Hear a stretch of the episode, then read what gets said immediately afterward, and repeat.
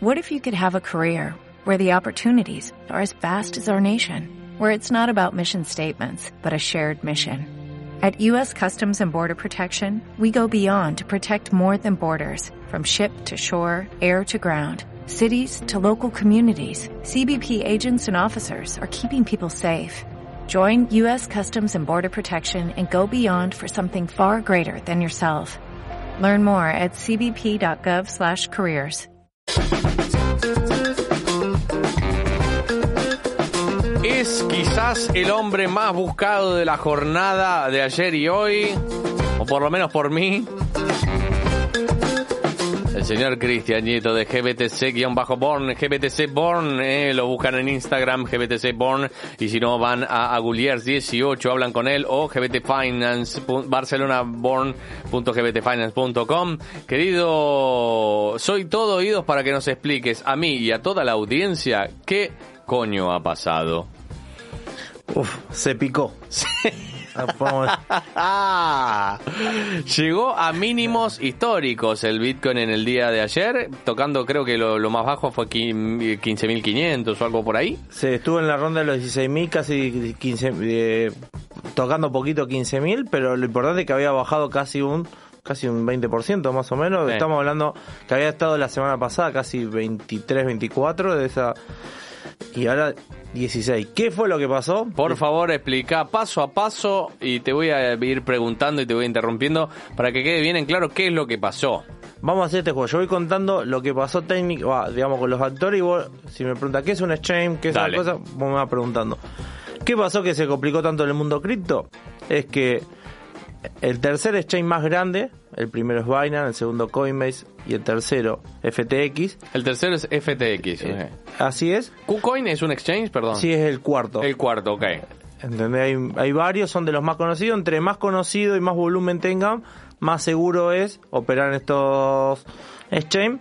Porque no deja de ser, digamos, empresas y no viene también atenta con todo lo que es la filosofía del mundo cripto, la blockchain, de la descentralización. Sí, sí te, te facilitan la operatividad. Pero está, hay riesgos, y la verdad que de esto vamos a hablar, que hay riesgos. Antes de que, de que empieces, con, y conectando con este riesgo, ¿me conviene a mí entonces tener mi propia wallet? En vez, de, en vez, de, ir a un exchange con la wallet, que ahora tiene una wallet también, hoy este, estuvieron haciendo, va, vienen estos días con que mejorando la seguridad para que vos tengas tus 12 eh, palabras de la, de la wallet. ¿Conviene tener tu, tu wallet eh, en vez de dejarla en un exchange o no? ¿O es lo mismo, la misma poca seguridad? No, no, al contrario. Lo más seguro en el mundo cripto operar es una billetera o una billetera fría. Hay dos tipos de billeteras. Atención. Caliente y fría. ¿Cuál es la diferencia? La caliente es una aplicación o sea, es una aplicación que está conectada a la blockchain, es una llave donde vos entras a la cadena de bloques y decís, este Bitcoin es mío. Por ejemplo, Metamask. Metamask es una caliente que tiene, eh, tiene la aplicación, pero principalmente se usa mucho por el navegador. Ajá. Después tenés como SafePad, eh, Ledger, Trezor, que son, además de ser una aplicación, tienen para validar y tener que enviar un, eh, criptomonedas, tenés que tener un soporte físico. Entonces, ¿qué hace esto? Es cuando el ah. hacker puede saber tus 24 palabras, puede saber tu contraseña, pero a la hora de tener que enviar, digamos, eh, las, las criptomonedas, tiene que dar un OK en un dispositivo físico, entonces ahí ya por lo menos te puede haber robado, digamos, puede estar en tu ordenador, en tu móvil, pero necesita digitalmente sacar una mano, apretar un botón, es imposible. Ah, mirá cómo finalmente volvemos un poco a lo... A lo a lo analógico. Analógico y ese dispositivo físico te da un espacio, un, factor más de seguridad, lo que te permite, digamos, que sea el dispositivo más seguro. Después, interesante, ¿eh? Esto. lo, que te hace es una wallet, es una llave que te da acceso directamente a la blockchain, no hay intermediarios. Ajá. Entonces, lo que te da con un, eh, eh, el caso contrario, un exchange es, vos entras y es como un banco, es como un home banking. Claro. Vos y te fijas cuánto saldo tenés. Pero hasta que no tenés y retirar los euros, en este caso del banco, no son tuyos. No es tuyo, exacto. Caso concreto, si quieres hacer una transferencia y el banco no te autorizó, no estás pudiendo disponer de tu dinero. Exacto. Entonces lo mismo sería el caso de las cripto.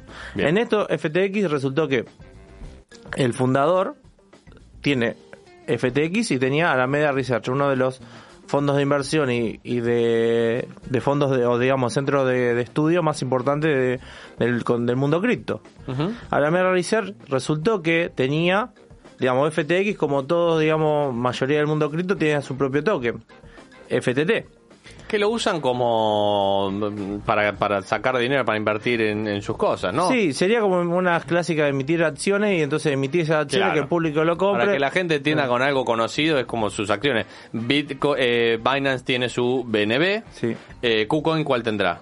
KCC. KCC. Y la otra que me dijiste, Coinbase, ¿cuál tiene? Debe eh, tener alguna también. Ahora no me acuerdo, pero por ejemplo, Crypto.com tiene CRO y toda la mayoría tienen su propio token. Con eso es primero se financian porque te hacen comprar eso y pagas menos comisiones, después te dan utilidad, fluctúa, o sea, después puedes, digamos, hacer distintas utilidades y ahí viene el, exchange, digamos, entre más utilidades le dé o más cosas, siempre uno invierte en un token de cualquiera, digamos, una cripto pensando que va a valer más en el futuro y ahí viene la ganancia. En el caso de FTX resultó que... ¿Cuál era la cripto de FTX? ¿Cómo se llamaba? FTT. FTT que Alameda Research, que era la parte de estudio, digamos, sería la empresa secundaria del fundador, tenía un tercio de, de la cantidad de FTT que se había emitido. O sea, bien. El 33% eh, la tenía esta, esta ADA, ADA Media. Alameda Research. Ok. Y resulta que después el 93% de estos tokens emitidos lo tenían 10 billeteras, nada más. Y encima peor, cuando vemos que, ¿cuál es? Ah, si no es tan grave emitía su toque, lo compraba una empresa espejo. Después, Herrera, sobre el circulante era el 180% tenían, digamos, disponible. Ellos se quedaban, lo que estaba disponible. Recompraban. Recompra, y con eso agarraban estos tokens, los ponían en resguardo y con eso se apalancaban, o sea, tomaban crédito en USDT, en Bitcoin y Ethereum y hacían después apalancamiento en otras cosas. Entonces estaban hiper inflados. Estaban cebados. Entonces, cuando sale esta noticia a la luz. ¿Y qué noticia salió a la luz? Esto que, estaban, que estaban haciendo esto. Que tenían eso. ¿Y que a la Media Research tenían en sus balances casi, digamos, un tercio de la cantidad de FTT disponible. ¿Y cómo, perdón, eh, esto sale por, porque los descubrieron por una investigación periodística o tuvieron que presentar los balances y, había que presentar, digamos, ¿se sabe o apareció y hay un hackeo por ahí de alguien? Alguien filtró información porque como no son empresas digamos, esto es lo que tiene bueno y malo el mundo cripto. Hoy no ser empresas reguladas y nada, no tienen la obligación de mostrar qué tienen. Se rastrea la blockchain, hay gente que estaba rastreando, justo el CEO de FTX estaba muy vinculado a Wall Street, a Washington, y era el que más estaba avanzando en contra, digamos, o avance de la regulación del mundo cripto a pesar de que se estaba aprovechando de todo su juego. Claro. Entonces algo que pará, vos te estás amigando con, el lado oscuro. Con el sistema. Claro, de habrán fritado esto. En el medio, ¿qué pasa? Binance, como lo, digamos, FTX tenía, había comprado la emisión inicial de BNB, de Binance, ah, y mismo había hecho Binance, había comprado eh, la emisión inicial de FTX. Cuando se, se entera esto, el CEO de Binance publica diciendo esto no puede pasar de vuelta en el mundo cripto, el próximo Luna, que ya me hablaba es lo mismo, entonces hace una venta masiva de 400 millones de dólares de FTT. 400 millones de dólares, con lo cual el precio de FTT, imagino, hizo... Ah. Así es, y el fundador... Que, entre paréntesis, eh, entonces Binance era una de esas 10 wallets que vos me dijiste. Estaba una era... Una, pero bueno, supuestamente Binance. Binance capaz que no sabía que tenía tanta disponibilidad. Claro. Lo que tiene es que este joven millonario que tanto se, habló en los últimos meses de que era el gran millonario, por encima estadounidense, el otro es chino, así que los medios estadounidenses o los medios occidentales van a mostrar el caso de éxito de FTX. Mm. Eh, joven millonario, tiene menos de 30 años, tenía una fortuna de 30 mil millones de dólares y perdió el 93% de su riqueza en dos días. Chequen que alguien que lo esté siguiendo hasta el baño, ¿eh? Porque. Así que esto generó, digamos, todo el movimiento de placas tectónicas, pues ya no es. Si bien Luna de verdad era un proyecto grande, era de 40 mil millones, que tenía USDT, USDT, que tenía staking, todo. Esto era como una empresa mucho más consolidada. Pero, perdón, ¿por qué bajan? Porque hasta ahora estamos hablando de FTT y. ¿Por qué eh, baja que Bitcoin? En realidad, ¿qué pasa con esto? Es FTX sale a tratar de salvar su posición y sale a vender muchos bitcoins. Ah. Entonces, sale a vender a un precio más bajo, hay mucha incertidumbre para todo esto te agarra miedo. Te estoy hablando que mucho del mundo cripto se mueve a través de los exchange. Entonces, hoy a la tarde también era el rumor, che, se perdió la paridad USDT.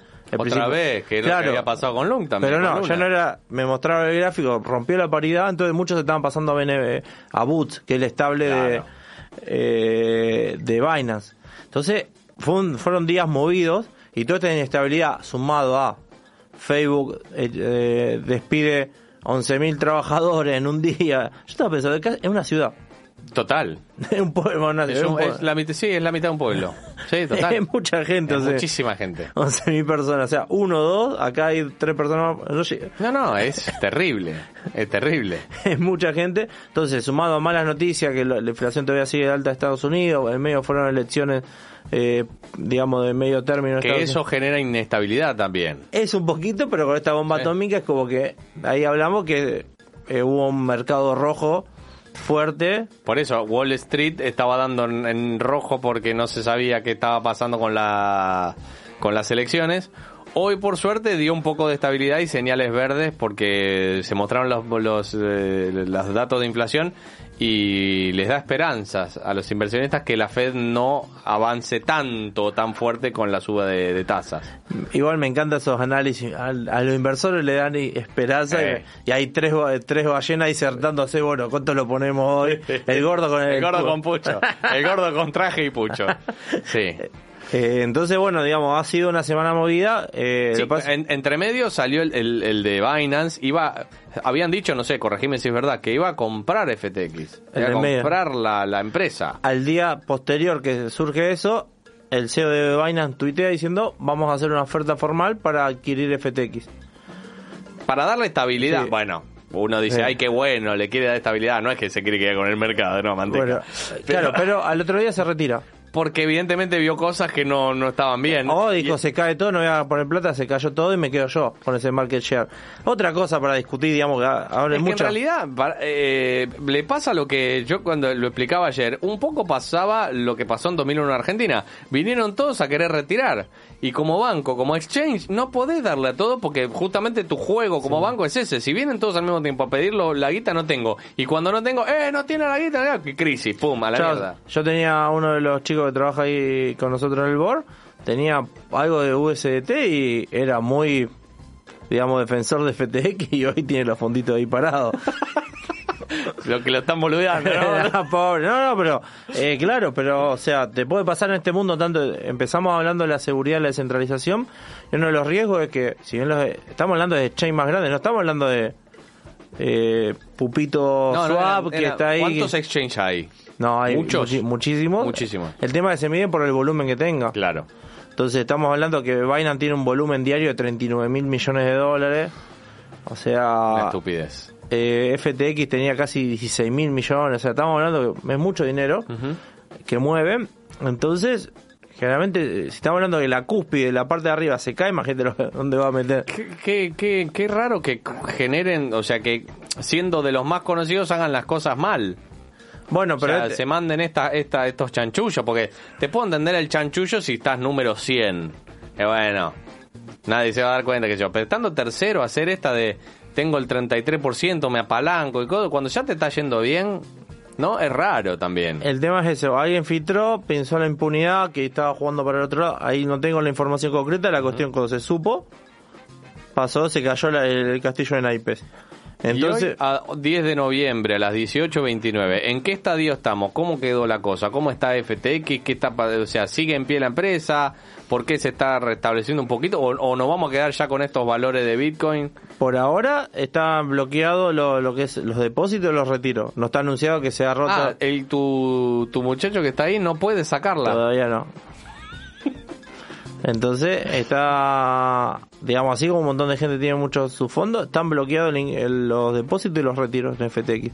Binance, esto te había dicho, retiró su oferta de compra. Entonces, mi otro medio, por un lado es, de vuelta, si estamos hablando de que caen exchange muy grandes, la necesidad no justifica que, también esta cosa de Wall Street en 2008 se cayó se me fue eh, uno de, los, Lemon, Lemon, Brothers Lehman Brothers eh, Lemon, siempre, siempre con Lehman Brothers. Lehman Brothers, eh, banco de 100 años de historia, todo, y se cayó y era el mundo regulado y y eh, hermosa timba montaron en 2008. Entonces tampoco quiero, digamos, encontrar, pero el mundo blockchain que tiene que dar más seguridad porque todavía no está regulado. Tenés que demostrar más. Claro, tenés que demostrar más. Entonces, eh, no suma que pasen estas cosas. Hoy fue claramente día de compra en la tienda, muchos comprando billeteras frías para tratar de resguardarse por estas cuestiones. ¿Vos vendés billeteras frías? Sí. Ah, mira, bueno, un dato. Atención. si tienen necesidad, después tenemos distintos modelos y lo podemos asesorar. Y después, del otro lado, por el miedo que me da es que que pase que en estos se vayan cayendo, como siempre pasó en Internet en los 90, desde los buscadores, vamos a decir ejemplo. Había Alta Vista, varios buscadores. el mismo Yahoo, que Yahoo y todo, y después quedó eh, Google. Google. Ayer estaba buscando, la, tiene el market share de búsqueda del 93%. Sí. Sí, es que vos tenés Bing y... Mm, en Bing el 3% busqué y después el 93% tiene Google. Yahoo ya se dio de baja, me parece. Yahoo, eh, me parece que ya se dio de baja, ya no está más. O Yahoo Respuesta, alguna de esas ya me parece que ya hasta luego. Y después vos tenés, puede pasar lo mismo con Binance, el próximo mercado alcista, que quede él solo, o sea, el único exchange tan grande o algunos tratando de competirle y que regula un montón de otras cosas. Entonces, un mundo que viene a descentralizar. Es que, claro, cuando vos estás en un mercado tan eh, dispar, que va y viene, que sube y baja, que te sube un 20 y te baja un 20, hay inestabilidad, no está regulado. ¿Dónde, el, inversor dónde quiere ir? Mínimamente un exchange conocido. Veo que Binance pone publicidad, creo que pone, ya está metido en el fútbol también poniendo publicidad en. Eh, a la selección argentina, la selección argentina, por ejemplo, y voy a ir a la que conozco, no me voy a ir con, todo el amor del mundo, pero a KuCoin, a KuCoin no, yo no, no pongo porque me no sé qué. Y es una de las cuatro más conocidas. Eh, me imagino la que está número 100, ¿qué hace? Y me tiene que dar una comisión del 0,0003%. Entonces ahí medio digo, bueno, hago el, hago el juego con... Pero es, es, complejo el tema en ese sentido. Es muy probable que se, se, termine quedando el mercado en, en tres o cuatro exchange. Mi, mi, la lógica, digamos, daría que perdón, como madura el mercado, en, estos que se caen los, proyectos más débiles y va a quedar, el, encima FTX lo que se caiga va sobre el Binance. Claramente, no es que vaya a Coinbase, a, KuCoin, a Kraken, del otro grande. El gran ganador va a ser Binance, bueno, dale, y absorbo ese market share. Ya tengo el 40, bueno, me quedo con el 52. Claro. Y, bueno, ¿Tiene 40 hoy? No, ah. lo tiré como una, no, ah. pero estaba hablando de 39, te, voy a traer el dato después, pero es muy es muy fuerte la diferencia. digamos, Vaina mueve 39 mil millones por día, el que está le sigue 17 mil, 3 mil, o sea, él solo, ellos solo mueven casi más del 50% del volumen, eso seguro, solamente con un exchange. Qué fuerte, ¿eh? 55%. Binance ha aumentado su papel de liderazgo, tiene una cuota de mercado del 55%, un 10% más que el pasado de enero. Sus rivales Coinbase y eh, FTX tienen menos del 10. Esto es una nota del 2 de septiembre de 2022. Imagino que ahora aumentó en estos dos, dos meses, imagino en estos dos días, ¿no? Que mucha gente de FTX supongo que se está yendo, si se puede ir o, está abriendo cuentas en, en, Binance. O también va a ser cómo traes de vuelta gente a, a FTX. ¿Cómo haces? Eso es un, es un tema.